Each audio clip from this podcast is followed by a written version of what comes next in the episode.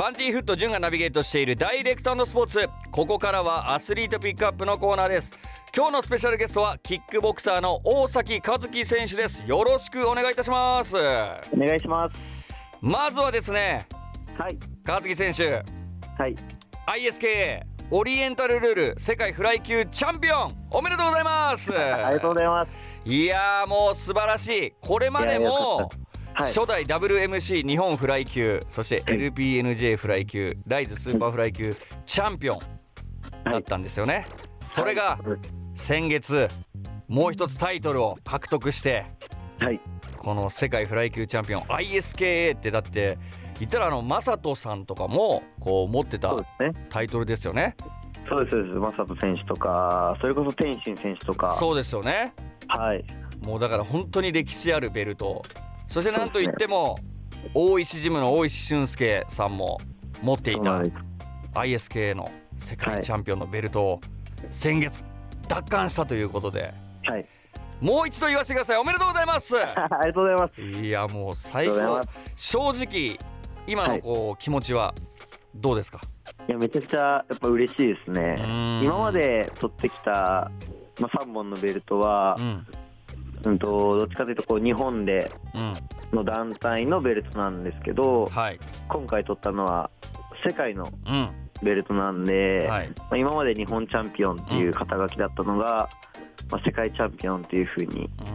これから言われるようになるんで、まあ、そういった意味でも今まですごく頑張ってきて本当に良かったなっていう、まあ嬉しい気持ちでいっぱいですね。もちろんこうね世界チャンピオンになったけど大崎和樹選手は常にこう挑戦者の気持ちというか心もあると思うんですが、はい、ここからは世界から狙われる立場にもなるというところでそうですね。追われるよりも追う方が強いみたいな言葉もあったりとかするじゃないですか。はいはいありますね。ここからは追われる立場になるわけですよ。いやーそうですね本当に。ねえやっぱりこれをもう何度防衛していくのかっていうところもありますしはいはい。まだまだこうキックボクシング、まあ、ムエタイの世界タイトルっていうのはねたくさんあると思うんでここからまた新しいベルトをね和樹選手も挑戦者としてあの、、はい。くと思うんでねものすごくこれからも楽しみだななんていうふうに思うんですけどもはい。この ISK オリエンタルルール、まあ、世界フライ級のこうタイトルマッチが4月21日に後楽園ホールで行われたんですよね、ライズ167ということで、そうですね。ここで世界フライ級王座決定戦でフランスのニコラス・リバース選手と対戦なんですけども、この ISK オリエンタルルールというのは、はい。どんなルールなんですか？普段のこうキックボクシングライズのキックボクシングのルールとは違うんですか？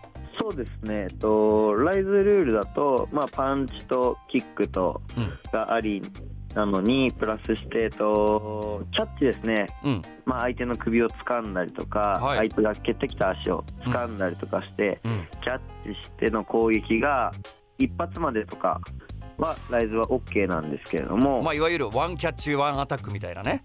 そうですそうです。はい、で今回のこのオリエンタルルールっていうのは、うん、まあ、そういうのが無制限。無制限なんだ。そうですね。首相撲みたいなのがありというような。うーわ。しかこれ肘は？肘はなしのルールになります。えー、首相撲無制限なんだ。そうですね。なんで掴んで何回攻撃しても OK みたいな。うーわ。じゃあもう過酷ですね。いろんなこうフィジカルの要素が詰まったこうルールでね。ですすね。まあ、今までやってたライズルールよりもちょっとムエタイ寄りになるような感じですね、えーこれちょっと一個疑問があるんですけど、はい。こう足をキャッチされてはい。なんか足払いみたいな感じでその逆の足をこう軸足の足を蹴ったりとかするじゃないですか、はいしますね。で倒れたりとかするじゃないですか。はい。あれって痛いっすよね、まあ痛いのもありますし、うん、やっぱり印象的にもあんまりやっぱりこかされちゃうと良くないっていうのもありますし。あジャッジのね？そうですそうですそうです。だからなるべくならこにうはい。そうですね倒れて起き上がるっていうのが結構体力使うんですよね。おおそうだ。だからなるべくならもうキャッチされたくない。えそうですね。でキャッチしたい。そうですね。うわここのこうせめぎ合いみたいなのとかもこう普段戦ってるルールじゃないから結構対応するのとかも難しかったんじゃないですか？まあ、僕はもともと、まあ、ムエタイもうんうんうん。やってたんで、うん。そこら辺のルールはそこまで問題ではなかったですね。えーってことはこのオリエンタルルールっていうのはまあ大崎和樹選手にはまあ有利に働いたというか全然慣れてる感じだったんですね。はい、いやーでもこれね首相撲あの和樹選手覚えてるか分かんないんですけどはい、僕がね結構通ってた時に僕和樹選手と首相撲やらせてもらったことあるんですよ。あそうでしたっけ？おそうなんですよ。覚えてないですか？やられてるのは覚えてるからね。なんかあの大石俊介さんに「潤さん和樹と一回首相撲やってみてくださいよ」みたいな感じで一はい回やらせてもらったことがあってまあ身長差あるからなかなかこう難しいじゃないですかあそうですね。ただね僕よりも多分20センチ25センチぐらいこう身長差あるんですよね和樹選手と僕って。そうですね。ってことは僕の方が体重もあるし力もあると思ってたんですけどもう和樹選手の首相撲マジやばいっすからね俺折られるかと思ってもうこれ耐えたら折られると思ってもうこけましたもんわざと自分であ自分から自分からこれ危ない危ないと思ってぐらいめちゃくちゃ首相撲強くて次の日動かなかったですから首があ首首ですか。はいいやなりますよね。いなるみたいな。それぐらいだからこう首相撲のこのルールもね含まれてるということでこのオリエンタルルールっていうのははい。しかも外国人相手ということで、はいこうニコラス・リバース選手はこのキャッチとこの首相撲に関してはどうだったんですか？そうですね。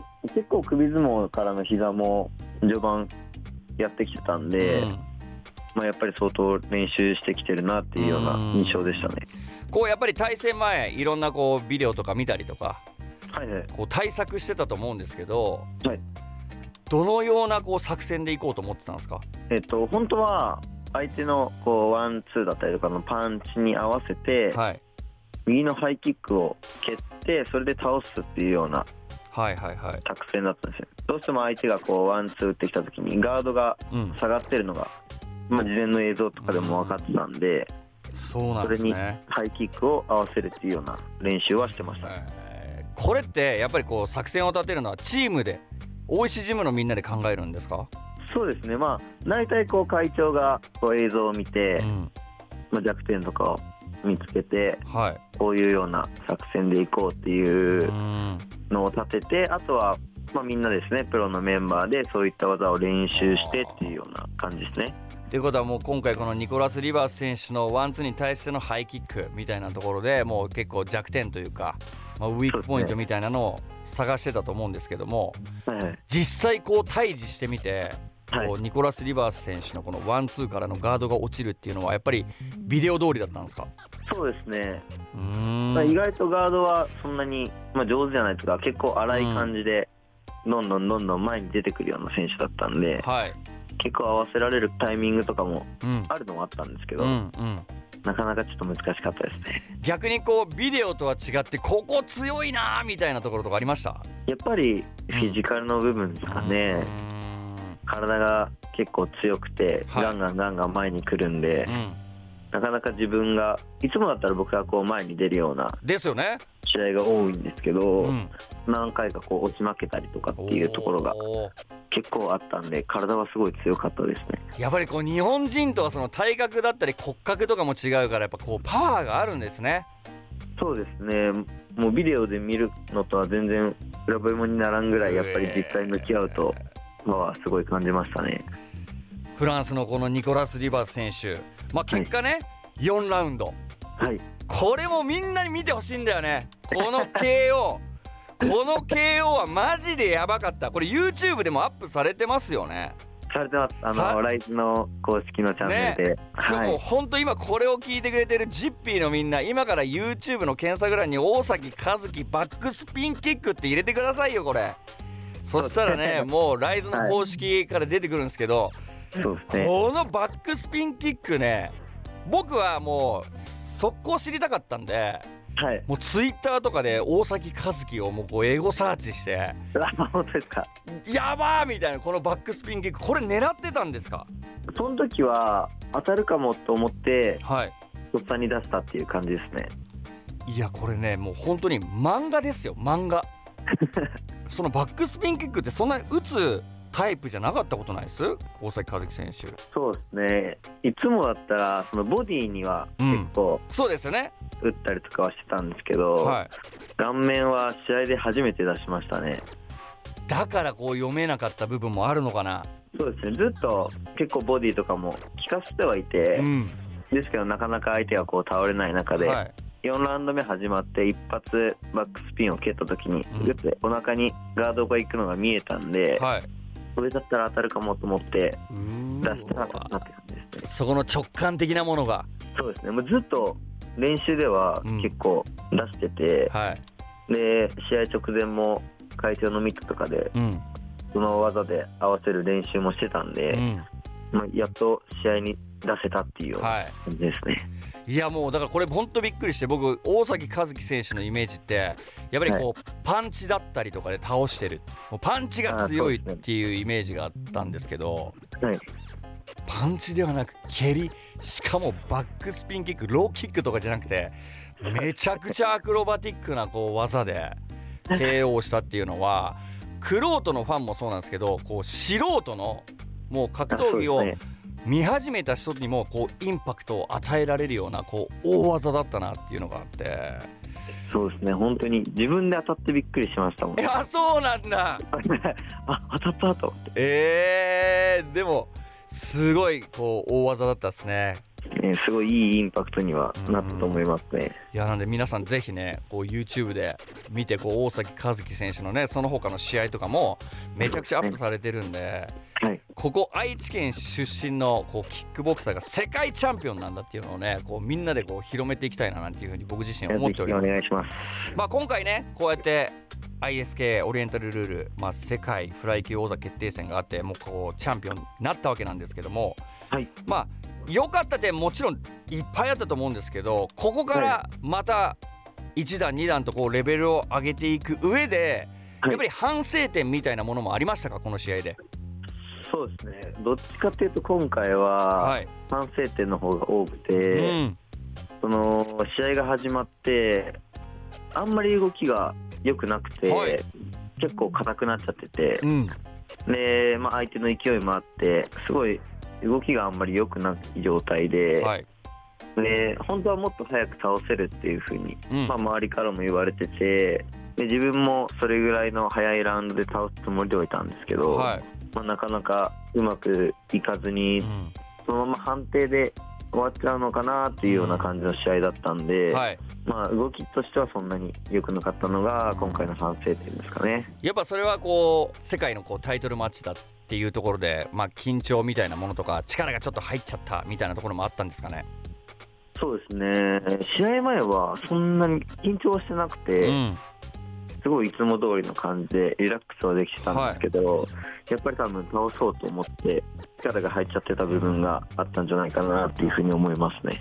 反省点しっかり見えてるところも、まあ、本当素晴らしいなと思いますしまだまだこう大崎和樹選手自身はい伸びしろがあるっていうところですよね。そうですねまだまだ全然こんなもんじゃないと思ってるんいで、やーもうめちゃくちゃ今後も楽しみですしはい、ここからねまたライズのワールドシリーズもあるなんていう話も聞いております。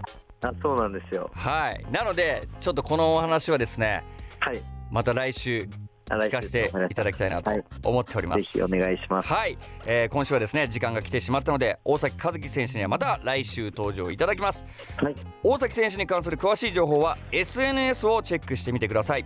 またこのコーナーの模様は ZIPFM ウェブサイトポッドキャストでも聞けますのでそちらもチェックよろしくお願いいたします。はい。アスリートピックアップ今週のスペシャルゲストはキックボクサーの大崎和樹選手でした。来週もよろしくお願いします。お願いします。ありがとうございました。